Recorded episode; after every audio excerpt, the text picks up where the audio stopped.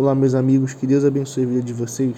Eu gostaria de compartilhar uma mensagem muito bacana no livro de João, no capítulo 3, no versículo 16, que diz assim: Porque Deus tanto amou o mundo que deu o seu Filho unigênito, para que todo que nele crer não pereça, mas tenha a vida eterna.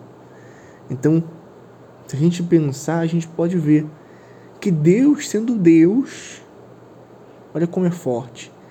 Ele deu o seu filho unigênito. Deus sacrificou. Deus sacrificou o melhor, o tudo. O tudo de Deus era Jesus, o seu filho unigênito. Tudo que ele tinha.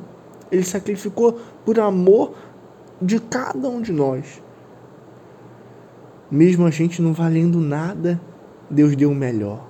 Deus sacrificou o melhor. O tudo de Deus era Jesus.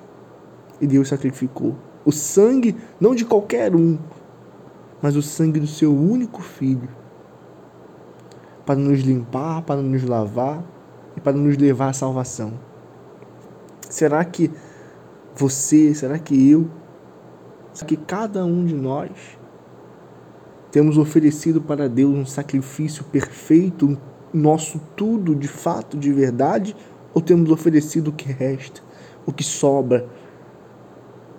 Será que a gente coloca toda a força ou é a força que a gente, sabe, fez tudo? Ao que restou das nossas forças, a gente vai lá e entrega para Deus. Deus é sempre o último. Deus está sempre em segundo plano. Deus, sendo perfeito, ofereceu o perfeito, o Senhor Jesus. E ofereceu para a gente que não vale nada, cheio de defeitos, cheio de erros. Será que nós não devemos ter consciência que devemos também sacrificar para Deus o melhor, o que é perfeito, nosso tudo, seja no que nós somos, no que fazemos, em tudo. Então, fique com essa reflexão.